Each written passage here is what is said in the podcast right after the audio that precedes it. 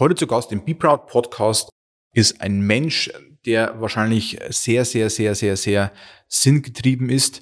Äh, Jonas Putz, er ist Geschäftsführer der Shape School G GmbH, also eine, eine Gesellschaftsform, die äh, gemeinnützig basiert und gemeinnützig funktioniert. Ich spreche mit Jonas über seinen Gründungsweg, also er ist erst seit kurzem selbstständig und äh, macht sich auf die, auf die Reise, auf den Weg mit der Shape School für ja, für bessere Programme und bessere Ideen an Schulen äh, zu arbeiten mit seinem Team, Shapers äh, genannt. Wir sprechen über seine Initiative Chancengeber, die wir auch begleiten durften als Agentur. Da geht es wirklich um die Schaffung von mehr Chancengleichheit an Schulen. Wir sprechen mit ihm ja über seinen Weg, über die Ideen, was er hat, aber auch, ähm, da möchte ich ein bisschen vorwarnen, über erschreckende Erlebnisse, die Kinder an ihn rantragen, was ihnen passiert und was es mit ihnen macht und warum wir eben genau deshalb auch wirklich vielleicht mehr für Chancengleichheit antreten müssen. Er erzählt mir von ja, großen, für mich erschreckenden Beispielen bis hin zu kleinen, äh, kleinen Ereignissen, wo es um ein, zwei, drei, vier Euro Beträge geht, warum ja auch manche Kinder was nicht tun können. Also möchte ich euch nur etwas vorwarnen und äh, was ganz wichtig ist, ähm, hört rein, nehmt das Bewusstsein mit für Chancengleichheit. Ich glaube, das ist ein Wort, wir, wir sprechen auch drüber, was tatsächlich in unserem Sprachgebrauch zwar da ist, aber ich glaube nicht wirklich im Bewusstsein gelebt wird. Hört rein mit Jonas, ein sehr, sehr spannender Podcast, mal ein völlig anderes Thema, aber ich glaube auch hier wieder könnt ihr einiges mitnehmen, ihr könnt wieder einiges davon lernen und vielleicht auch manche Impulse auch in dem Sinne für euch mit rausziehen. Würde mich freuen, wenn ihr was hört, was euch ein bisschen weiterbringt und ich wünsche euch jetzt viel Spaß beim Be Proud Talk mit Jonas Butz.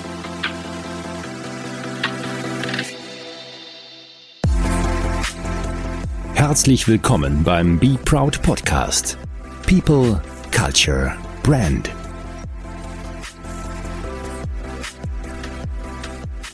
Ja, vor mir sitzt heute Jonas Brutz. Jonas, herzlich willkommen bei uns im Landly Lab. Wir dürfen uns ja mal wieder live treffen, natürlich mit Abstand, alles gut. Ähm, ja, wir sprechen heute mit dir über äh, deine Firma mhm. und über eine, eine spannende neue Idee, die geboren worden ist von dir und deinem Team. Bevor wir loslegen, Jonas, vielleicht ganz kurz, wer ist denn überhaupt dieser Jonas Putz? Wer sitzt denn überhaupt mir gegenüber? Puh, das ist tatsächlich gar nicht so einfach, weil was macht man es immer fest? Ähm, ausbildungstechnisch habe ich Bildung und Erziehung in Kindern und Jugend studiert, ähm, habe dann eine Ausbildung in Wien zum Coach, Organisations- und Personalentwickler gemacht, ähm, habe dann mit der Zeit ähm, auch quasi jetzt dann Shape School gegründet, äh, eine gemeinnützige GmbH. Ähm, ja, und heute sitzen wir hier und äh, sprechen ein bisschen drüber. Das haben wir quasi alles gesagt, somit können wir hier abbrechen, oder? genau. Jetzt ist es so, warum gründet man eigentlich eine gemeinnützige GmbH? Das heißt, diese Shape School, deine Idee, die gegründet worden ist vor wie lange gibt es die Shape School ähm, jetzt? Seit äh, bisschen über eineinhalb Jahren. Also eineinhalb Jahre. Das heißt, wir sprechen von einer G GmbH. Genau. Wie, wie kommt man dazu? Tatsächlich muss man da jetzt, glaube ich, ein bisschen weiter ausholen. Ähm, Unsere Zuhörer sind längere Podcasts gewöhnt. ja, toll, super. so weit wollte ich jetzt auch nicht ausholen. ähm, Im Endeffekt geht's, äh, ging es schon ein bisschen drum. Ich habe bei meinem Dozenten, ähm, äh, Professor Dr. Udo Meyer in Eichstätt, äh, da habe ich meine ähm, Bachelorarbeit schreiben dürfen und da habe ich auch über Coaching an Schulen geschrieben und habe da einfach auch meine Dozenten ein bisschen kennenlernen dürfen und habe dann auch ähm, zwei Bücher von ihm quasi ähm, mir durchgelesen, die da auch ähm, cool zum Thema gepasst haben. Und das eine war äh, Führung macht Sinn, also quasi immer mit einem Punkt dahinter, wo ich wo, wo, wo ich das erste Mal so wirklich mit den Themen so ein bisschen, wie kann gute Führung auch funktionieren, wie kann, ähm, was ist quasi auch der, der Zweck und der, der Sinn in einem Unternehmen und dann war noch ein Buch äh, zwischen Gewissen und Gewinn. Mhm. Und das war dann schon, wo ich mir gedacht habe, ja, wenn der, also der hat dann zum Beispiel auch in, ähm, in einem Vortrag, kann ich mich noch erinnern, da hat er dann zum Beispiel erzählt, so hat jetzt quasi so dieses typische medizinische ähm, auch dargestellt, wie das dann auch ein Arzt ähm, in, in, in einem Krankenhaus im Prinzip dann auch abläuft. Und er dann gesagt hat, dass da schon viele dann auch zum Beispiel vor der moralischen Frage dann stehen, operiere ich jetzt lieber Knie, ja, damit ja. ich Geld verdiene, oder ähm, schaue ich wirklich, was für den Menschen, der da vor mir ist, ähm, das Beste und Wichtigste, also so dass er gesund leben kann, ähm, das Beste für ihn raushol. Und mich interessiert schon Zweiteres. so, ja, so vom Grundgedanken ja, her. Ja, ja. Das heißt, äh, so gesehen hast du dich mit der Gründung deines Unternehmens äh, eine gewisse, wie nennt man das dann, gewisse Richtlinien auferlegt. Das heißt, ihr müsst zweckgebunden agieren. Genau. Also ja. das ist ähm, mit der Gemeinnützigkeit. Wir sind nicht gewinnorientiert und das ist, glaube ich, so, das versteht man gut. Und zweckgebunden bedeutet letztendlich, dass wir alles, was wir verwenden oder also quasi was wir an finanziellen Mitteln zur Verfügung haben, im Endeffekt unsere Arbeit zugutekommen muss. Mhm. Ähm, wie, wie sieht es bei euch aus? Ähm, wir gehen da gleich ein bisschen tiefer ein auf die Shape School, aber was, was heißt denn bei euch heute zum Beispiel dieses ja, zweckgebunden und eben, also gibt es eine Satzung, wo ihr dann erfüllen müsst und, und wenn ja, was steht drin in der Satzung? Grob zumindest umrissen. Also im Endeffekt ja, es steht in der Satzung drin und ja, im Endeffekt stehen die Bereiche drin, in denen wir tätig sind. Und dadurch ähm, ist es dann quasi, äh, dadurch kann man es dann letztendlich rausfiltern für diese Zweckgebundenheit. Mhm. Was ist denn heute so mit der Shape School dein Themenfeld? Was, was, was deckst du ab? Wie schaut dein Alltag aus? Was ist euer Produkt, eure Dienstleistung? Wer ist eure Zielgruppe? Da wird es erst spannend. Ja, das äh, ist tatsächlich sehr, sehr ähm, spannend. Im Endeffekt ist unsere Dienstleistung hat immer was mit Kindern zu tun. Egal in welcher, in welchen Formen. Hört sich jetzt ein bisschen jetzt musst, du, jetzt musst du aufpassen, was sagst du das. ja, ja. Ähm, du weißt, was ich meine. Ja, Oder ja. die Zuhörer wissen mit Sicherheit ja. auch, was ich meine. Ja. Ähm, es, äh, es geht im Endeffekt darum, wir sind, sind zum Beispiel im Bereich Schulbegleitung drin. Mhm. Weil ähm, bei der Schulbegleitung geht es darum, dass wir Kinder mit einer Behinderung ähm, betreuen, beziehungsweise die an einer Behinderung drohen. Mhm. Äh, da geht's um eine körperliche Behinderung, da geht's um geistige Behinderungen und seelische Behinderungen. Und wir arbeiten hau hauptsächlich mit seelischen Behinderungen. Mhm. Und damit man sich da ein bisschen was vorstellen kann, das ist meistens im Endeffekt, wenn man entweder ganz viele kleine Traumata erlebt mhm. hat oder mhm. halt mal irgendwie was Größeres, ähm, was sich einfach viel mit eingräbt. Und Behinderung bedeutet ja immer, dass es über einen langfristigen Zeitraum eine Einschränkung gibt. Und mhm. da betreuen wir hauptsächlich Kinder mit einer seelischen Behinderung dann auch. Das heißt zum Beispiel bei eurem so Angebot Schulbegleitung heißt nicht, ihr begleitet jetzt praktisch einen Schulbus als ich sag ah, mal Schülerlotse, ja. ne, so mhm. das Typische, sondern ihr habt wirklich einen Auftrag, das Kind praktisch äh, sicher abzuholen, abzugeben bei der Schule und auch dann wahrscheinlich auch zum Betreuen, bis wieder zu Hause ist dann wahrscheinlich. Oder wie kann man sich sowas vorstellen? Also es gibt tatsächlich noch eine Schulwegbegleitung. Ja, ja. ähm, das ist im Normalfall nicht mit drin. Das ist gibt's schon auch. Ähm, ja, was äh, wir sind tatsächlich mit im Unterricht. Also wir sitzen ah, ähm, okay. direkt, wir sitzen direkt neben dem Schüler und ähm, greifen dann im Prinzip ein, wenn die Beeinträchtigung im mhm. Endeffekt irgendwie zum Tragen kommt. Mhm. Wie ist denn das für das Kind? wenn dann praktisch so, also das ist ja was Besonderes, so würde ich es mal mhm. betiteln, aber trotzdem merkt er vielleicht das Kind, okay, jetzt muss mich einer begleiten, irgendwas ist nicht ganz korrekt oder wie kommen die in den Klassen an? Wir kommen gleich auf ein ganz, ganz großes Thema ja, dazu auch nochmal, mhm. aber wie, wie sieht es aus? Also wie wird er aufgenommen von den Kindern, dann auch von den, von den Mitschülern? Also wie wirkt das Ganze, wenn ein Jonas Butz mit in einer, sage ich mal, zweiten, dritten, vierten Klasse sitzt? Tatsächlich ist es, ähm, es ist immer ein Punkt, wie wird diese Schulbegleitung verkauft. Mhm. Wenn natürlich Eltern, Lehrkräfte oder der Schüler selber dann sagt, hey, verdammt, jetzt ist da jemand mit drin, dann wird es immer schwierig. Ähm, und vor allem ist es auch am Anfang immer was Unbekanntes. Also gerade wenn man, wenn ich an der äh, an der Regelschule bin, also habe ich auch einen Schüler damals begleitet gehabt. Da war so die erste Aussage, wie ich reingekommen bin. Ähm, ja, wie, ähm, du fängst jetzt an, ja, mhm, okay, ja, du bist jetzt der zweite Schulbegleiter hier, der andere ist nach zwei Monaten gegangen. also, so, hab ich schon gedacht, ja, voll geil. Ja, ähm, tolle richtig, Voraussetzungen, richtig ne? Ja. Ähm, aber so ist es tatsächlich, ähm, ich habe das auch ganz anders erlebt, dass man wirklich offen aufgenommen wird und den Kindern zum Beispiel auch vermittelt wird, hey, das ist eine Chance für dich. Dass da jemand mit da sitzt, äh, dich unterstützen kann. Und das hat zum Beispiel, haben die anderen jetzt in der Klasse nicht. Und dann äh, ist es für ein Kind gleich mal eigentlich Prestige. Wenn man es natürlich umgekehrt sieht, hey, puh, ähm, jetzt hast du irgendwie ein Fehler oder äh, du funktionierst nicht richtig, ähm, dann ist es natürlich auch umgekehrt sehr, sehr schwierig und bedeutet dann ganz viel Aufarbeitungsarbeit. Wie, wie baut ihr denn die Beziehungen zu den Kindern auf? Also führt ihr davor, sagen wir mal, mit Eltern Gespräche, kommt ihr zu denen heim oder bekommst du einfach, sagen wir mal, fünf Kinder zugewiesen? Also wie baust du die Beziehungen auf? Da geht es ja auch wahrscheinlich um Vertrauen und um, um Empathie und um, hey, der Jonas ist ganz cool. Ne? Also da mhm. geht es ja, glaube ich, um viel mehr als nur dabei sitzen erstmal und dich korrigieren oder dir, dir zu helfen. Also wie baust du die Beziehungen auf zu diesen Kindern? Oder ihr, ist ja immer mehr als Team ja auch dahinter. Ja, also ich muss deswegen ein bisschen schmunzeln, weil das eine ganz, ganz große Frage in dem Bereich ist. Weil das zum Teil massiv schlecht gemacht wird. Mhm. Ähm, das ist ganz, ganz häufig, äh, war bei mir auch am Anfang so, dass äh, ich als Schulbegleitung einfach mit reingeschmissen werde in den Unterricht.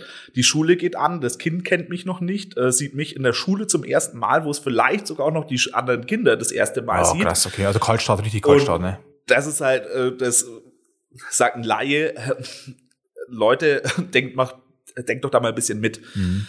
Äh, mittlerweile ist es bei uns so, dass wir wirklich ein komplett einen kompletten Prozess im Endeffekt haben, einen kompletten Ablauf, wie wir das am Anfang gestalten, dass wir die am Anfang, äh, dass wir die auch einfach mal so treffen, vielleicht mhm. mal ein Eis essen gehen, mhm. ähm, einfach, dass man sich halt kennenlernen kann, mit den Eltern ein Erstgespräch mhm. führen, mit der Lehrkraft ein Erstgespräch führen, mit der Schulleitung ein Erstgespräch führen, damit alle drumherum mal ein bisschen Ahnung hat, was macht denn überhaupt die Schulbegleitung, weil auch das ist tatsächlich noch sehr, sehr, auch in Schulen noch sehr, sehr neu. Also mhm. gerade an ähm, regel weiterführenden Schulen. Ja, wer, wer kann denn diese Schulbegleitung äh, überhaupt beantragen? Also wirst du da zugewiesen? Kann man das beantragen? Mhm. Kommt es auf Rezept? Also wie, wie, wie geht das?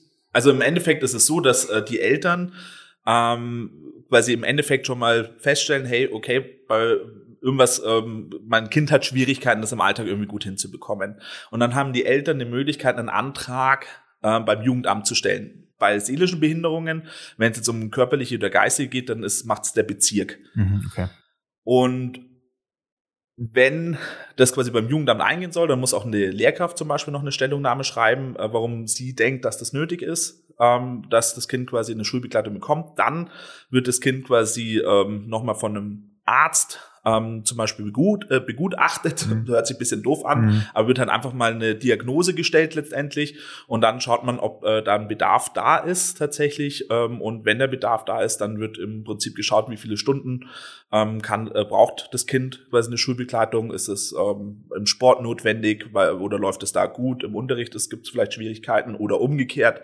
Ähm, das wird da dann alles äh, vereinbart letztendlich. Mhm. Und jetzt, jetzt sagen wir so, ähm, wir sprechen ja auch oft über Bildung und Bildungssystem bei uns und so weiter, ist ja oftmals sehr bürokratisch und in sein eigenes System gefangen mit allen Vor- und Nachteilen, sage ich jetzt mal. Ähm, wird denn zum Beispiel an dieses Onboarding bezahlt bei euch? Oder ist es wieder eine Art äh, Leistung, die ihr erbringt, um euren Job erstmal gut zu machen? Also werdet ihr bezahlt, sage ich mal, für ein Schuljahr, aber wenn du sagst, Mensch, wir brauchen eigentlich schon mal fünf oder zehn Stunden Onboarding-Zeit mit Gespräche, wird das bezahlt? Also tatsächlich ist es im, also tatsächlich ist es ein ganz oft großes strittiges Thema, mhm. ähm, weil das Jugendamt sagt, wir machen zum Beispiel eine feste Stundenanzahl aus. Ähm, und wenn wir da drüber kommen, dann ist es quasi was, was du zusätzlich leistest. Mhm. Ähm, meistens ist es auch so, dass ähm, äh, quasi der Vertrag im Endeffekt mit dem ersten Schulga äh, Schultag dann beginnt. Das heißt, wenn wir jetzt in den Ferien sind, ähm, ist es dann oft so, dass es nicht mit bezahlt wird. Natürlich gibt es auch die Möglichkeiten, da ist es aber auch von Jugendamt zu Jugendamt unterschiedlich, dass man die Möglichkeit hat, mit denen vorher zu sprechen mhm. ähm, und dann scha äh, zu schauen, wie das natürlich dann auch ablaufen kann, ob man da die Stunden auch bekommt, aber das ist nicht sicher. Mhm. Tatsächlich. Okay. okay.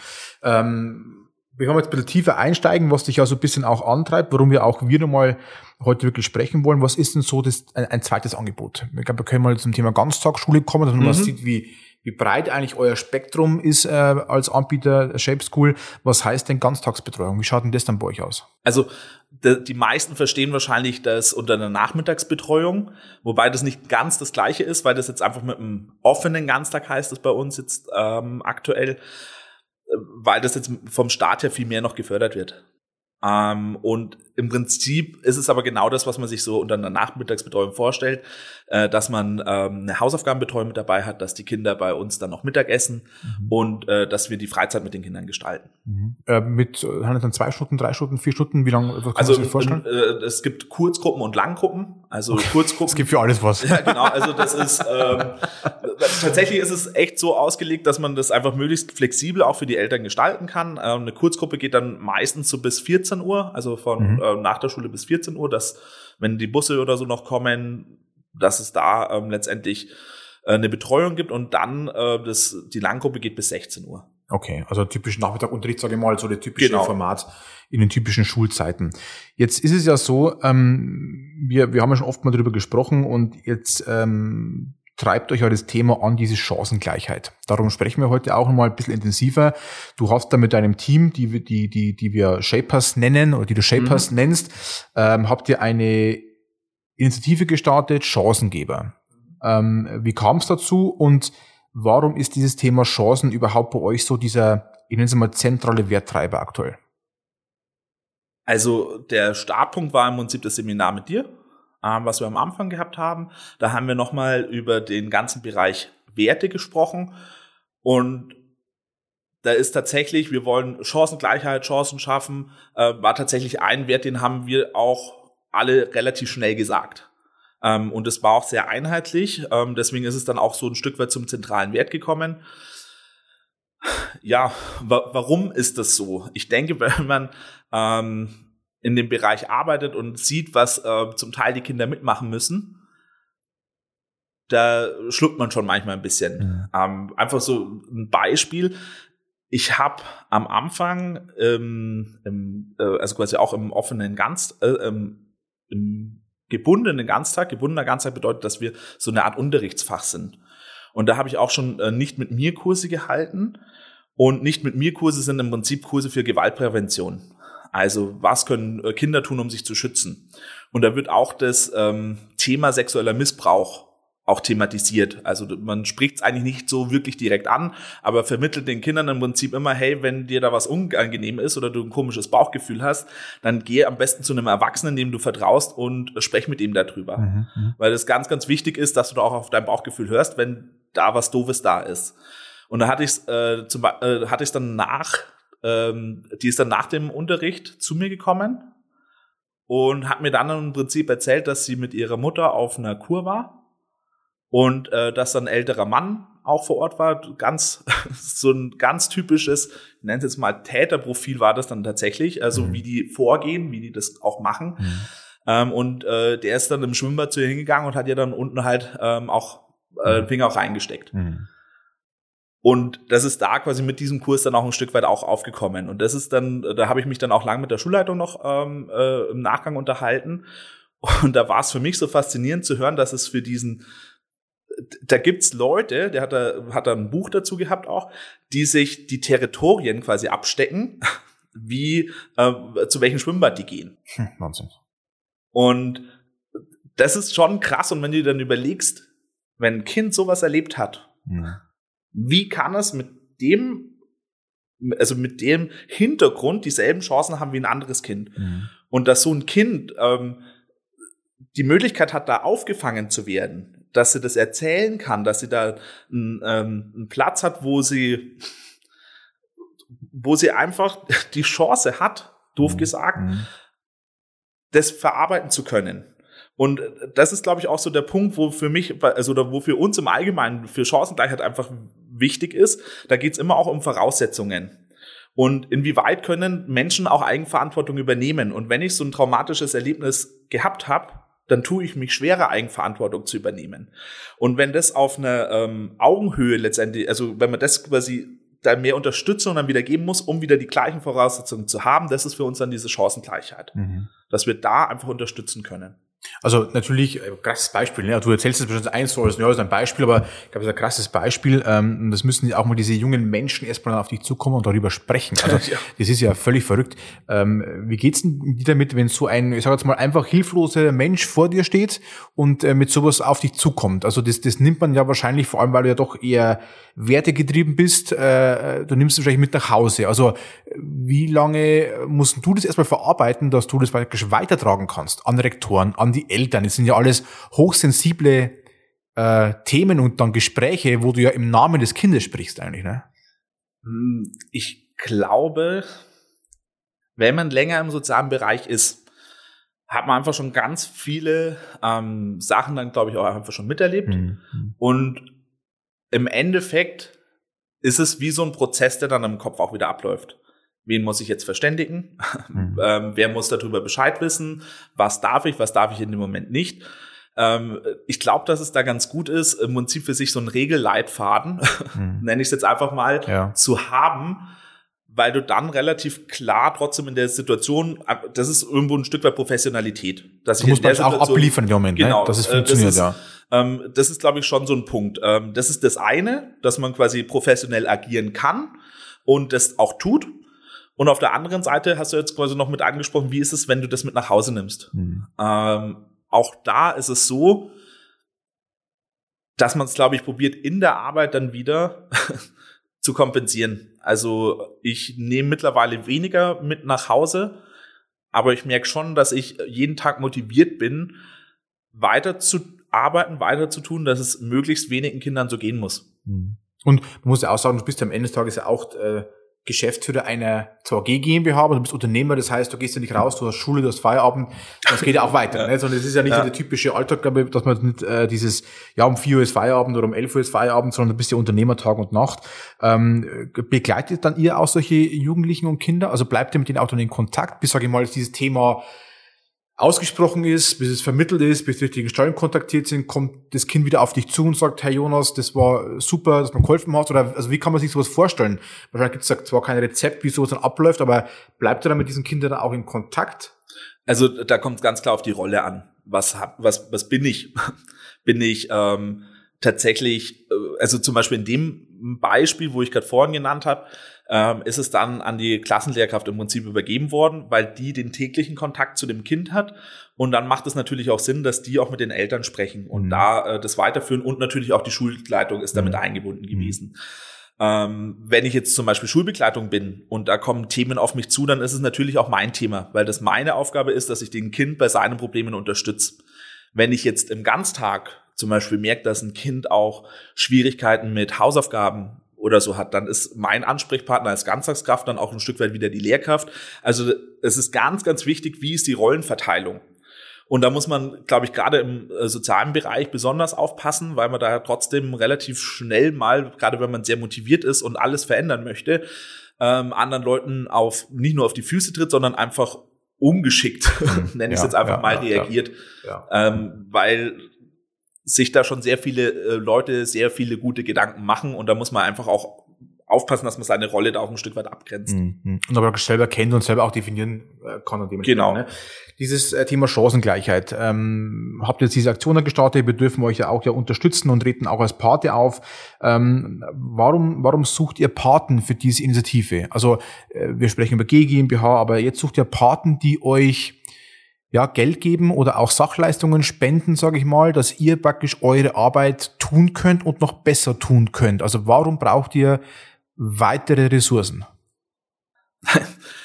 ähm, ich erzähle euch jetzt was ganz was Neues. Ähm, Im sozialen Bereich sind genügend finanzielle Mittel da. Ja. Nein, also ich glaube, äh, wir, wir sind jetzt zum Beispiel auch, ähm, wir, wir sind mit vielen, wir haben viele Kooperationen, auch mit dem Jugendamt, mit dem Schulamt.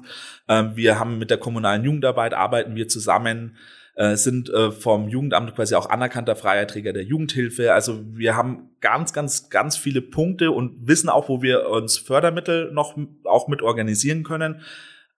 Aber diese Chancenungleichheit, wenn man das wirklich auf einem, auf einer Ebene begegnen möchte, wo man tatsächlich was verändern kann, mhm. stoßen wir da an Grenzen aktuell. Ähm, wir haben Ideen, äh, wo wir auch, gemeinsam erarbeitet haben mit einem Schullabel, äh, mhm. dass man da schaut, wie kann man Chancengleichheit noch mehr in die Schulen tragen. Ähm, wir haben eine Idee für ein Mentorensystem, das man aufbauen kann, aber auch das braucht ja alles Ressourcen. Mhm. Und ein Mentor zum Beispiel, der ein Kind über mehrere Jahre am besten begleiten kann, dass ein Kind ähm, auch mal, äh, das vielleicht jetzt nicht in den optimalen Verhältnissen aufwächst, einfach die Chance hat, mal einen anderen Haushalt zu sehen, wie es da auch ausschauen kann, einfach nur diese Möglichkeit mhm. zu haben, ja, ja. das zu sehen, wie, wie kann es auch anders gehen, ist einfach eine wahnsinnig coole Ressource, die wir ermöglichen können. Mhm. Und um tatsächlich diese Veränderung schaffen zu können, die wir uns vorstellen, die wir ähm, raustragen wollen, um wirklich Chancengleichheit zumindest jetzt bei uns in der Gegend, wo wir auch einen Einfluss drauf haben, schaffen zu können, Dazu muss das, muss die Last, die finanzielle Last, nenne ich es jetzt einfach mal, auf viele verschiedene Schultern verteilt werden. Mhm. Und äh, ich sehe das schon ähm, für mich auch ein Stück weit so als gemeinnütziges Unternehmen ähm, ist es ja nicht automatisch so, dass wir ähm, jetzt den hehreren Anspruch haben als normales Unternehmen. Ja, Natürlich ja. haben wir uns dafür verschrieben und wollen auch sagen, wir, uns ist das Thema wichtig. Aber es kann ja jedem anderen Unternehmen das Thema auch wichtig sein. Bloß die haben halt irgendwo eine andere Profession, eine andere Spezialisierung, haben aber vielleicht auch Lust, da noch mit zu unterstützen und mhm. ähm, wollen auch diesen Gesellschaft, diese gesellschaftliche Verantwortung vielleicht ein Stück weit mit übernehmen.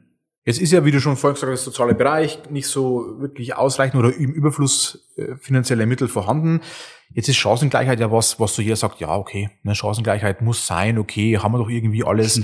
ähm, warum ist Chancengleichheit so, jeder wird sagen, es ist wichtig mhm. und jeder könnte bestimmt ähm, aus seiner eigenen Schulerfahrung sagen, wie das ist, wenn du vielleicht in der Pause nicht die Brotzeit kaufen kannst, sondern von daheim mitbringen musst, wenn überhaupt, da geht's ja schon mal los. Es geht um Schulausflüge, es geht um ja, Kleinigkeiten, Teilnahme an irgendwelchen Projekten, Zuzahlungen von Eltern oder oder oder. Aber warum ist dieses Thema nicht so bewusst auf unserer Agenda, obwohl es jeder kennt und jeder für wichtig äh, befindet? Im Prinzip hast du es äh, gerade schon gesagt, weil jeder denkt, dass es bei ihm auf der Agenda stehen würde. Mhm. Und das ist, es ist nicht am Schirm, wie es auch oft in zwischenmenschlichen ähm, Geschichten ist, wenn wir zum Beispiel sagen, hey, ich will mich mit jemandem treffen oder ähm, will gute Freunde haben, dann muss ich ein Stück weit was dafür tun. Dann muss ich ganz konkrete Maßnahmen haben, äh, die ich auch für mich einleite. Sei es ein einfaches Treffen, ähm, sei es, dass man mal mit den anderen ins Kino geht oder also, also irgendwie Maßnahmen schaffen, dass wir das tatsächlich auch tun. Mhm. Und ähm, da ist ja dieses ganz typische ähm, mit dem Handlungs, äh, äh, Handlungszwerge, aber äh, vom Sprechen her Riesen.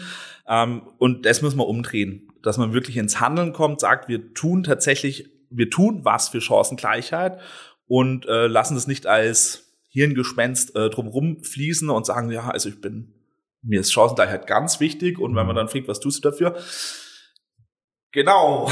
Aber die Lippenbekenntnisse, ne, was ja, was ja. oftmals einfach da ist. Jetzt ist es ja so, das ist ein Riesenspektrum. Wenn wir heute sagen, du sprichst einerseits von, sagen wir mal, sexuellem Missbrauch, wo man sagt, okay, wie können wir ein Umfeld schaffen, wo sowas nicht vorkommt, oder zumindest, wenn es vorkommt, dass sich Kinder öffnen können, bis hin zu, mir fehlen heute zwei Euro Pausenbrotgeld und bin deswegen eigentlich schon Außenseiter. Also dieses Spektrum zu bedienen ist ja doch sehr sportlich. Wie gehst du damit um? Also im Kopf bei dir? Also du hast ja vielleicht sogar vor dir eine, ist aber unlösbare Aufgabe. Obwohl er vor eurer eigenen Haustüre, sage ich mal, im Landkreis Amberg, Amberg-Sulzbach, äh, damit beginnt. Aber wie schaffst du diesen, diesen Spagat zu denken überhaupt? Also wo fangt ihr an? Ne? Und äh, du hast es jetzt gerade am Ende gesagt, wo fangt ihr an? Mhm. Weil wir ein Wir sind. Ähm, das ist nicht nur in meinem Kopf, sondern das ist bei jedem von uns im Kopf vom Team. Und jeder hat für sich äh, ein Stück weit Verantwortlichkeiten, ähm, wo er damit eben nicht einer alles denken muss, mhm. sondern dass jeder ein Stück weit mitdenkt. Und jeder kann sich dann auch in der Aufgabe ein Stück weit mit auf, ähm, ausleben, ähm, schauen, wie kann man da die Kinder in dem und dem Bereich einfach am besten unterstützen. Mhm. Der eine macht das für einen Ganztag, der andere macht es für die Ferienbetreuung, der nächste macht's äh, für die Schulbegleitungen und wieder wer anders macht's für die stark auch ohne Muckis Kurse oder die nicht mit mir Kurse. Mhm. Wie ist denn das, sage ich mal, jetzt so für dich als Unternehmer? Du bist ja dann am Ende auch Chef, sage ich mal. Jetzt durfte ich auch schon mit dir viel arbeiten und kennenlernen. Du bist ja sehr diplomatisch, spezielles Team mit einem und so weiter. Wie würdet ihr denn, sage ich mal, diese Kultur bei euch beschreiben, dass also ihr seid, seid ein, ein brutal sinngetriebenes Unternehmen, was sich ja viele Firmen aktuell auch wünschen, diese, nennen Sie mal ewige Why- und Purpose-Debatte und was ist der Sinn unserer Firma. Jetzt hast du das dir mit der G GmbH ja mehr oder weniger auferlegt, dieses mhm. Sinngetriebene, diese Zweckgebundene. Ähm, wie ist die Kultur? Also was möchtest du für ein Umfeld schaffen, dass das auch funktioniert? Also reicht es dir, dass du nur den Sinn anbietest für deine Mitarbeiter, deine, deine Mitstreiter, sage ich jetzt mal sogar, oder willst du noch mehr damit eigentlich stiften mit diesem Unternehmen? Kannst du es nochmal anders formulieren? Ähm, ich glaube nicht. also du bist ja ein, sagen wir, sehr, ja, einfach dieses Sinngetriebene. Mhm. Und welches, welches Kulturumfeld schaffst du für dein Team? Also reicht es, dass du bloß den Sinn gibst und damit könnt ihr einfach schon mal perfekt auch in mhm. Anführungszeichen performen, abliefern und so weiter? Oder sagst du, ja, der Sinn ist eigentlich unser Antrieb, okay, aber ich muss deswegen noch weiter an der Kultur arbeiten. Also was ist für dich dieses Thema Kultur in der Shape School. Ist es schon das Sinngetriebene? Ist es schon da mit der Vision, wir haben, wir treten an für die Chancengleichheit? Oder brauchst du für dich noch mehr in diesem Unternehmen? Also muss noch mehr kommen? Jetzt wird schon ein bisschen komplizierte Frage, aber. Also ich, ich probiere sie für mich jetzt mal ein bisschen aufzudröseln. Danke, also, Jonas, danke. Ähm, was äh, quasi, äh, es geht jetzt im Kern um äh, quasi Kultur. Wie leben wir ein Stück weit auch Kultur? Ähm, und ich glaube, dass das alles, was du jetzt schon so angesprochen hast, ein, ein, Teil davon ist, dass wir sagen, wir möchten das gemeinnützig machen. Ähm, wir haben alle von Anfang an gesagt, so wie mit uns auch schon umgegangen wurde, mhm. so möchten wir nicht, dass es wieder läuft. Mhm. Ähm, es hat sich jeder von uns, von uns bewusst dazu entschieden, dass wir äh, einen anderen Ge Weg gehen wollen, äh, nämlich auf Augenhöhe zu arbeiten, wenn jemand Ideen hat, dass er die einbringen darf, ähm, also es sind einmal Wertvorstellungen, die ganz klar dahinter sind, ähm, was so das Typische von Thema Kultur ist. Und auch da ist es für mich wieder, was machen wir für konkrete Maßnahmen dafür? Ähm, wie oft sprechen wir miteinander? Also wir arbeiten zum Beispiel jetzt auch, was relativ untypisch für den sozialen Bereich ist, äh, mit Scrum. Mhm. Also Besprechung, also wo eine Besprechungskultur vorherrscht. Äh, da ist zum Beispiel das Daily Scrum, äh, das geht jeden Tag eine Viertelstunde und da werden immer drei Fragen geklärt, wie ähm, was habe ich äh, gestern und heute im Prinzip fürs Team getan ähm, was ähm, habe ich vor, was möchte ich auch in Zukunft jetzt dann vielleicht noch fürs Team äh, tun und wo brauche ich vielleicht Unterstützung. Mhm. Und mit diesen drei Fragen ist schon so viel geklärt. Wir ähm, haben, wie, wie kaum andere soziales Unternehmen, also wie es ich bisher zumindest kennengelernt habe, haben wir für uns in diesem Bereich wirklich einfach eine feste Stundenzahl im, im Alltag quasi festgesetzt, wo wir uns auch besprechen und wo wir einfach ganz wichtige Dinge auch also ja, besprechen können und überlegen können, wie wollen wir arbeiten, wie wollen wir miteinander umgehen und wie soll es weitergehen also auch viele eben dieses an der Firma arbeiten oder an dem Unternehmen arbeiten, mhm. was ja wahrscheinlich im normalen sozialen Umfeld oftmals gar nicht die Zeit dazu ist, weil einfach diese ja, Ressourcen sind wieder so weit, ne, dieses stark gebunden sind äh, an der direkten Leistung und sowas. Ähm, du hast ja mal ein Beispiel auch noch genannt, dieses ähm, äh, auch mal dieses Einfache für den Alltag, was es bedeutet zu sagen, normalerweise könnt ihr praktisch ein, ein Angebot schnüren, Beispiel ein, ein Projekt, eine Ganztagsschule oder wie auch immer, wo vielleicht einer dabei ist, wo einer betreut. Und jeder sagt ja oftmals auch in unserem Bildungssystem, hey, ein Betreuer, ein Pädagoge mit 20, 25, 30 Kinder ist ja nicht, nicht, also viel, viel zu wenig. Ähm, jetzt sagt ihr, wir müssen da mindestens zwei setzen zum Beispiel. Ähm, wie reagieren denn die anderen Lehrer auf euch oder Schulen auf euch, wenn du oftmals auch diese modernen Ansichten reinbringst und gar nicht modern in, in Form von, die sind so altmodisch, sondern wir wollen hier wirklich was aufbrechen. Also wie reagieren die auf euch? Puh. Wie reagieren die auf uns? Also bisher erlebe ich das so, dass es meistens so ist, dass ähm, die sich drüber freuen, weil sie einfach sehen, ja, genau so soll es eigentlich laufen. ja, das ist gut. Äh, also, äh, wie du es jetzt zum Beispiel schon ansprichst, hey, da sind zwei Leute irgendwie mit da, die in der, in, in der Betreuung sind. Das hätte ich auch gern. Mhm. Dass man als Lehrkraft zu zweit arbeiten kann. Ja, ja, Was da alles Ansätze sind, die Sinn machen. Ja, ja. Jetzt bist du ja auch so ein äh, kleiner, großer Visionär. ähm, was ist denn so noch die Idee für die Shape School? Wenn du hast jetzt eine riesen Aufgabe vor dir mit der Initiative, Chancengeber, da gibt es, glaube ich, viel aufzubauen, auch dann zu halten. Da, glaube ich, ist ja alles Team darin bewusst, dass es eine große Aufgabe erstmal ist. Aber wo geht denn diese Shape School noch hin? Was sind so für dich noch diese, diese Wege, die du erreichen möchtest? Muss das Team wachsen ohne Ende? Äh, soll mal was Eigenes entstehen? Also wo, wo geht hin die Reise für die Shape School? Also für mich ist es äh, ein ganz, ganz wichtiger Punkt, das Team muss nicht wachsen. Mhm. Für mich ist es so, wenn jemand Bock hat zu wachsen, kann er gerne zu uns kommen. Und dann nehmen wir den gerne auf und schaffen ihm gerne auch die Möglichkeiten, die Chancen, dass er wachsen kann. Mhm. Wir werden aber niemanden aufnehmen, nur um zu sagen, wir wollen größer werden. Ja. Also das ist definitiv nicht unser Ziel.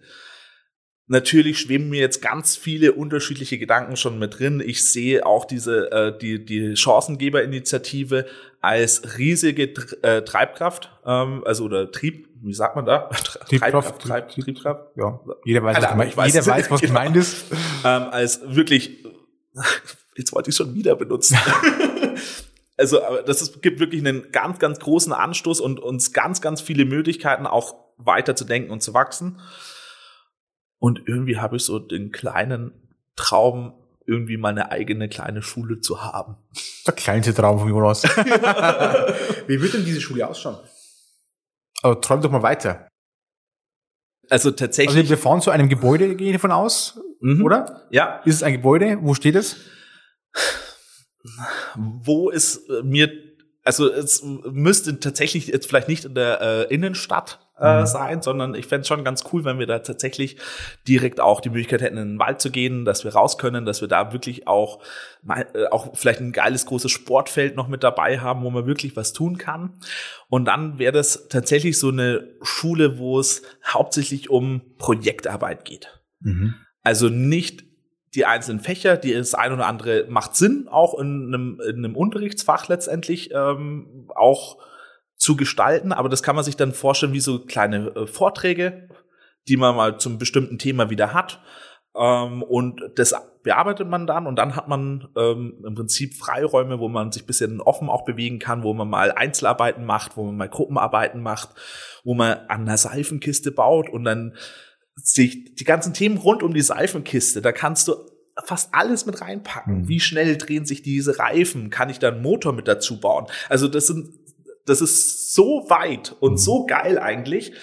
Wieso, wieso bauen die Kids nicht selber vielleicht auch zum Teil dann die Möbel drinnen, mhm. wo handwerkliches Geschick mit dabei ist, wo ich ganz viel rechnen muss, wo ich ein räumliches Verständnis brauche, wo ich kreativ sein kann. Mhm.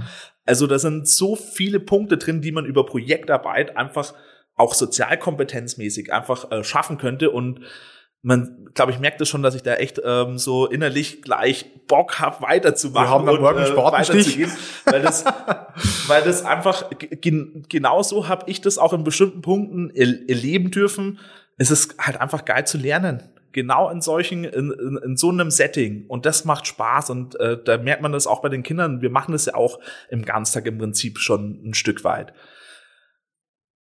Und das, wenn man noch ausbauen könnte, ähm, das wäre schon richtig, richtig cool. Und was mich immer so ein Stück weit ärgert, ist, die Ansätze gibt's, aber die Umsetzung, ähm, da hapert's noch echt viel. Mhm. Und das finde ich echt ein bisschen schade. Und manchmal, manchmal, meistens hapert's halt einfach an Strukturen.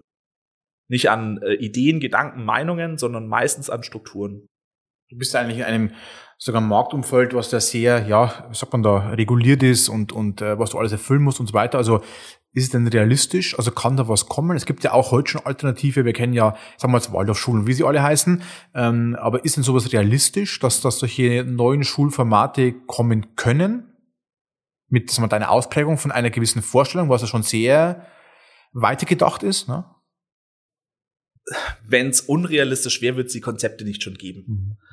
Ähm, es ist mit Sicherheit in bestimmten Rahmen schwierig umzusetzen. Und das ist bei uns tatsächlich auch so ein bisschen, ähm, glaube ich, der, der große kritische Punkt, weil die Tendenz ist hin zu Privatschulen. Hm.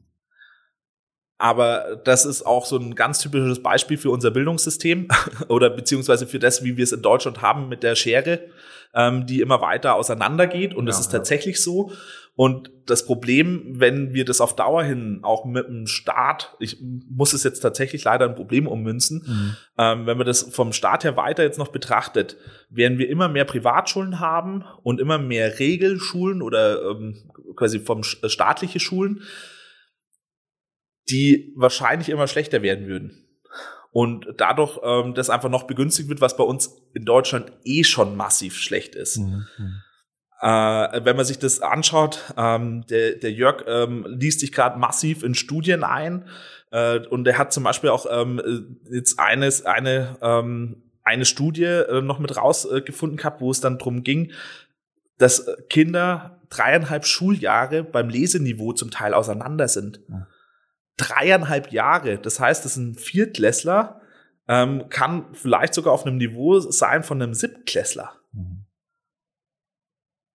So rum ist es, ist es nämlich, wenn man das mal betrachtet, schon, uff, ja, ja. das ist schon krass. Und da müssen wir, da müssen wir tatsächlich einfach ein bisschen aufpassen. Also realistisch ja, weil es die Tendenz hin zu Privatschulen gibt. Ähm, ob es so gut ist, dass es mehr Privatschulen gibt äh, und das äh, dann so umgesetzt wird, oder man irgendwann tatsächlich auch schafft, diesen Schritt äh, im staatlichen Bereich zu gehen, dass man Schule nach vorne bringt, ähm, Schule anders aufzieht. Ähm, das ist auch eine Frage der Politik. Also auch das Thema Privatschulen mal neu denken. Also nicht dieses, du hast Geld, sag ich jetzt mal, ne, und kannst deinem, deinem Kind eine bessere mhm. Schule ermöglichen, sondern es gibt eine Privatschule mit einem anderen System dahinter. Ja. Äh, wo dann, also wie dieses Thema Chancengleichheit auch in dem, in dem Mittelpunkt steht. Und was ich ganz spannend finde, weil du eben kurz einen Jörg erwähnt hast, dieses Thema, ihr, ihr setzt sich ja wirklich auch hin und versucht auch zum Thema Chancengleichheit diese Substanz herzustellen, also dieses Wissen aufzubauen, wo sind Missstände, was sind die aktuellen Zahlen draußen und, und, und, und auch dann dieses Runterbrechen auf euren eigenen, in dem Sinn, ähm, ja, Alltag. Mhm. Ähm, gehen wir mal ganz kurz, ähm, weil wir dann langsam mal zum Ende kommen, aber diese, diese Kultur bei euch. Ähm, was ist denn für dich wichtig als Führungskraft? Also was, was, was treibt dich an als Führungskraft? Ähm, war für dich klar, dass du auch praktisch Führungsverantwortung einmal übernehmen möchtest? Du gehst ja auch voll ins Risiko. Ähm, und wie, wie, wie führst du? Also wie bewusst führst du? Fragen wir mal so, wie bewusst führst du? Also ich glaube, ich führe sehr bewusst und bin mir meiner Rolle auch sehr bewusst, was das ähm, quasi auch ein Stück weit auch mit bedeutet sehe das aber äh, in dem Sinne sehr bewusst, dass ich ähm, eigentlich Chancen schaffen möchte. Also ich, weil ich habe das selber erlebt, dass ich Projekte angehen wollte, die einfach vom Kopf her richtig, richtig geil waren, aber dann wurde einfach gesagt, so nee, ähm, haut nicht hin. Und das hat mit mir ganz viel gemacht. Und genau das möchte ich ein, ein Stück weit ähm, mit umdrehen. Ich bin jetzt zum Beispiel auch äh, das erste Jahr ähm, einfach, äh, ich, ich sehe das für mich zum Beispiel auch so, dass ich leiste manchmal vielleicht mehr Stunden, ähm, weil das halt, so. weil das halt einfach auch ähm, irgendwie, weil mehr Aufgaben auf einen jetzt auch dazukommen. Aber letztendlich ist jede Aufgabe, die man als Führungskraft tut, nicht mehr oder weniger Verantwortung als jeder Mitarbeiter tut. Mhm. Und ähm, ich habe jetzt äh, tatsächlich ähm, Stundenlohn wahrscheinlich mit Abstand den schlechtesten von uns im Unternehmen. ähm, das ist natürlich auch kein Dauerzustand, aber ich glaube, das zeigt auch ein Stück weit, wie wichtig mir das trotzdem ist, dass wir die Arbeit so machen können, wie wir sie umsetzen wollen mhm. und auch, dass die Mitarbeiter letztendlich die ihre Arbeit so umsetzen können, wie sie sich das vorstellen. Und ähm, im sozialen Bereich ist es so, wir haben nicht die übermäßigen finanziellen Mittel, dann muss, äh, muss halt irgendwie zurückgesteckt werden. Und da sehe ich das schon im Prinzip als erstes, dass die Aufgabe erfüllt werden muss, die wir haben. Mhm. Und wir haben einen hohen, Sinn, äh, hohen sinngetriebenen Auftrag und dann äh, müssen wir Stück für Stück, weil sie im Prinzip jetzt ähm, die Strukturen weiter schaffen können, um dann einfach ähm, ein cooles Miteinander schaffen zu können. Und natürlich möchte ich auch für mich selber irgendwann ähm, äh, zumindest so sagen können, wir sind auf Augenhöhe mhm. vom, vom Stundenlohn. Ja, das wäre wär ja. schon auch irgendwann mal so ein kleines Ziel. Ja. Aber auf da, da soll es irgendwie, äh, da soll es irgendwie so hingehen, dass man, man sich auch bewusst überlegt, ist es jetzt wirklich und Geld ist einfach damit ein Stück weit verbunden, weniger wert, was jetzt ein Mitarbeiter macht als ich. Mhm. Und ich sag nein. Mhm. Natürlich, du hast es auch vorhin schon angesprochen, in bestimmten Punkten trägt man ein Stück weit mehr Verantwortung. Das ähm, muss ich auch immer mehr erfahren, erfahren und äh, kriegt es auch einfach immer mehr mit. Mhm. Und äh, ja, das, ähm, aber das wird auch einem mit der Zeit bewusst. Und dann ist es aber auch so, dass ich wenn ich dann zum Beispiel sage, hey, da muss ich vielleicht trotzdem ein bisschen mehr verdienen, damit ich zum Beispiel auch irgendwie was wieder zurückzahlen kann, mhm. dann muss ich das aber auch begründen können. Und das ist für mich schon ein ganz, ganz wichtiger Punkt auch. Also, dass ich ähm, wirklich auch die Arbeit, die meine Leute machen, auch äh, die, die Shapers machen letztendlich, dass ich die schätzen kann. Mhm. Wie, wie oft ähm, kommt denn, du hast vorhin gemeint, dieses Thema, erst muss die Aufgabe bestmöglichst erledigt werden und dann kommt das Geld. Aber wie oft stehst du denn wirklich vor diesen Entscheidungen zwischen, Leute, wir müssen jetzt das Richtige tun oder wir müssen jetzt wirklich auch mal Geld verdienen. Also am Ende des Tages ist es ja zwar gemeinnützig, aber ihr müsst ja auch überleben. Du hast ja Verantwortung für Mitarbeiter und durch dieses, wir brauchen auch Geld, auch die Verantwortung, den Kindern auch dieses Angebot dazu ermöglichen. Also wie oft kommen so Entscheidungen, wo du sagst, Mensch, ja, muss ich mich jetzt wirklich fürs Geld entscheiden oder entscheide ich mich jetzt wirklich für das, für das, für das Projekt? Wie oft kommt es vor? Gefühlt. Im, Im Endeffekt ist der Gedanke ständig da. Also das ist schon auch einer, der einen die ganze Zeit irgendwie um, umtreibt. Ich denke, das ist im Unternehmen, äh, Unternehmerumfeld immer so ein Stück weit, hey, kann ich äh, die Rechnung für, für den nächsten Monat noch bezahlen? Und ja, das ist tatsächlich auch ein Stück weit sehr unangenehm, das im Prinzip vor der, im Prinzip vor der Frage zu stehen, können wir jetzt den Kindern zum Beispiel die Ferienbetreuung ermöglichen oder nicht? Mhm. Und wir sind jetzt schon den Weg gegangen, dass wir dann auch gesagt haben, okay, jetzt ähm, machen wir es im Prinzip zum Minusgeschäft. Aber auf Dauer geht's nicht. Ja, und das ist oftmals die Gefahr bei diesen, sage ich mal, äh, Unternehmen, die, ähm, sagen wir, helfen wollen, wirklich was Cooles bewegen wollen. Die kommen ganz schnell in die Rolle, wo sie sagen, das machen wir jetzt einfach trotzdem, obwohl wir kein Geld dafür bekommen. Und ich glaube, das ist zwar eine sehr gefährliche ähm, Situation, weil du dich immer wieder ertappst, dass du es eigentlich doch nicht machen kannst, weil du musst ja Ressourcen doch wieder abbilden und so weiter. Aber trotzdem ist dann dieses Sinngetriebene meistens größer. Wir haben das selber bei euch festgestellt, wir dürfen euch ein bisschen begleiten, ja, auch als, als, als Agentur. Man merkt ja auch so dieses, es gibt ja Menschen bei euch, und das ist gar nicht negativ gemeint, die sagen, oh, Geld verdienen ist gar nicht so toll. Also Geld verdienen ist irgendwie nicht so unser Antrieb. Ne? Und das kann dann trotzdem sehr schnell auch gefährlich werden, wenn man Geld dann sagt, Mensch, ähm, wir haben oft mal darüber gesprochen, ne? Geld, äh, für viele ist es Energiefluss, ne? für viele ist es praktisch nicht diese Euro am Konto, sondern wir brauchen die Energie, um im Unternehmen weiterhin voranzukommen. Aber trotzdem, glaube ich, das Geldthema ist bei euch schon dieses, dieses begleitende Damoklesschwert, ne, was irgendwie immer gebraucht wird, aber keiner hören möchte. Und ich glaube, bei der Gemeinnützigkeit und bei diesem Sinngetriebenen ist es ein sehr schwieriges Thema. Jetzt sind wir auch sehr weggetrieben bei uns. Und bei uns ja. ist es ja auch immer, immer Kompromisse. Wir machen viele Projekte, wo das Team sagt, ziehen wir durch, finden wir cool, aber damit verdienen wir auch in dem Sinne nichts. Ne? Also ich glaube, das Gleichgewicht bei euch zu halten ist viel schwerer, wie es bei uns zum Beispiel. Ne? Ja, jein. Und da bin ich wieder bei dem Thema zwischen Gewissen und Gewinn. Mhm. Ähm, ich glaube, dass es eine Gefahr ist, auf der einen Seite, dass man das nicht, äh, dass man das aus dem Blick verliert.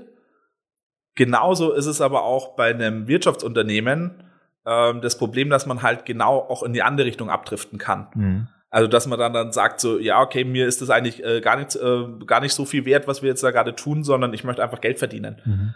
Und mir ist unsere Balance, das irgendwie ausloten zu müssen, im Moment vom Kopf her einfach lieber. ja, kann ich vorstellen. Ja, ist einfach ein Dauer, Dauerthema. ist und das muss man tatsächlich sagen. Ja, das ist ja. äh, nicht einfach. Ja, weil man kann sich auch in der Aufgabe verlieren. Ne? Ja, man kann auch definitiv. im Unternehmen arbeiten und dann auch wirklich untergehen, wenn man nicht dieses am Unternehmen, aber wirklich dieses, was ich oftmals auch als Vergleich setze. Ja, wir kommen mal langsam, langsam zum Schluss. Ähm, und äh, natürlich möchte ich dir noch nicht vorenthalten die Grüße von Markus Hofmann. Wir hatten ah, ja den ja. im vorherigen Podcast. Ähm, ähm, ihr hattet ja schon mal viel Kontakt zum Thema auch Bildung, Bildungssystem, äh, mhm. Lerncoaches und so weiter. Da merkt man auch, er tickt dann auch gleich. Da ist der Markus auch ganz getrieben von diesen neuen, neuen Ansätzen dazu. Also Grüße einmal Markus, wenn du uns hörst, erledigt. ähm, dann äh, ähm, könntest die, du dann bitte wieder Grüße zurück ausrichten, wenn du ihn wieder siehst? Das mache ich. Markus, wenn du es hörst, Grüße von Jonas. Ich melde mich per E-Mail bei dir. Ähm, genau, vielleicht ein paar Fragen, die bei uns einmal eben am Schluss auch obligatorisch kommen. Die, die ähm, zwei Fragen, die von uns kommen. Die erste ist, wir sind ja beim Be Proud Podcast, wo es heißt, Mensch, dieses Leben zwischen Stolz und Demut zu finden irgendwo. Wann warst denn du zum letzten Mal auf etwas, auf dich, auf was so richtig stolz? Jonas überlegt. Danke für die, äh, für die Denkpause.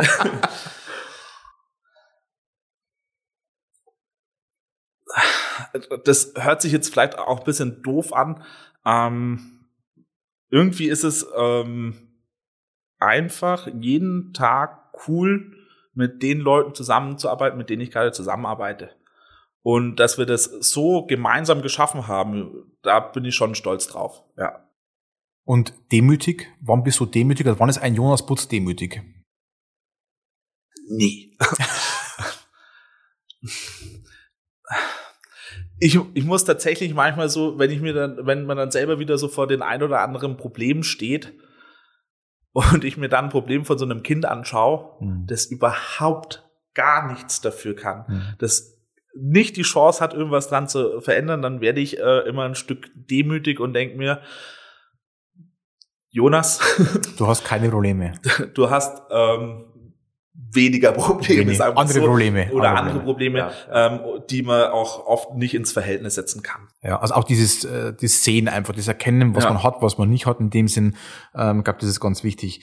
Jetzt bekommst du ja von uns eine Frage gestellt und ich muss die vorbereiten. Sie ist tatsächlich ähm, speziell und zwar vom Stefan Stückelschweiger. Äh, Gründer des 15 Seconds Festival aus Graz. Da warst du, glaube ich, noch nicht mit dabei, oder? Dein Bruder war dabei. Mhm, du musst, sein, du musst mitfahren. Ähm, und zwar äh, geht es darum, wenn über dich jemand eine Grabrede halten würde. Eine Person an deinem Grab, was würde er über dich erzählen?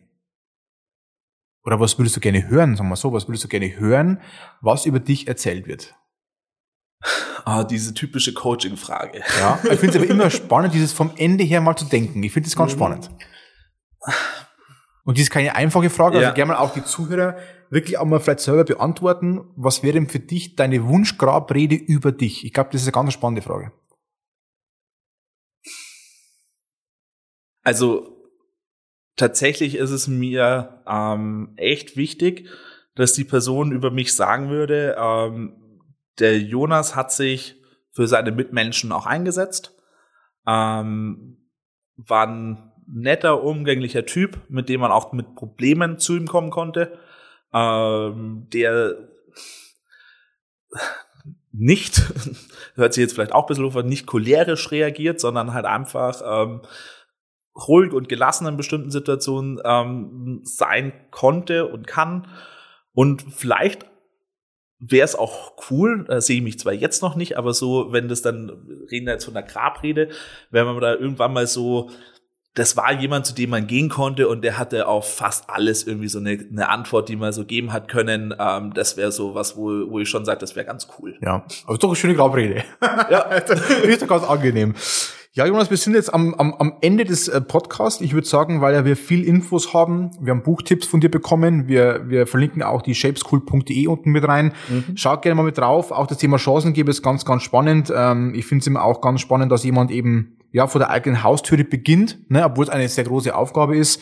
Und äh, Jonas, wir bleiben eh in Kontakt und äh, gerne mal unten reinschauen in die Show Notes, was wir alles euch so verlinken. Besucht die Seite, auch diese Social Media Kanäle. Ich glaube, da gibt's vielen spannenden Input und ich würde mich freuen, dass wenn unsere Zuhörer auch das Thema Chancengleichheit mal für sich in ein neues Bewusstsein vielleicht einmal heben, sich Gedanken machen zu diesem Thema. Und ich bin mir ganz sicher, wenn jemand auch mal da was tun möchte, darf er sich gerne wahrscheinlich bei dir melden, Jonas. Unbedingt. Unbedingt beim Jonas melden. Also Jonas, vielen Dank für deine Zeit. Wir hören uns und Grüße gehen raus an unsere Zuhörer. Dankeschön. Ciao. So, jetzt haben wir in dem Eifer des Gesprächs ganz vergessen, den Jonas zu fragen, welche Frage er denn unserem nächsten Gast stellen möchte. Und ich habe dann Jonas noch ganz kurz gebeten, seine Frage nachzureichen und somit auch ganz kurz hier zu euch nochmal die Frage für den nächsten Podcast Gast. Und zwar ist die Frage von Jonas, wenn du dir drei Vorbilder aussuchen könntest, vor denen du eine Fähigkeit auf dich übertragen könntest. Welche Vorbilder wären das und welche Fähigkeit würdest du auf dich übertragen? Also eine spannende Frage. Freut euch auf die Antwort im nächsten Podcast. Euch alles Gute. Bis dahin. Ciao, ciao.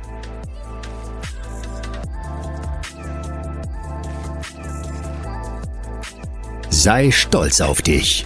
Mehr rund um Be Proud findest du unter www.markenstolz.de.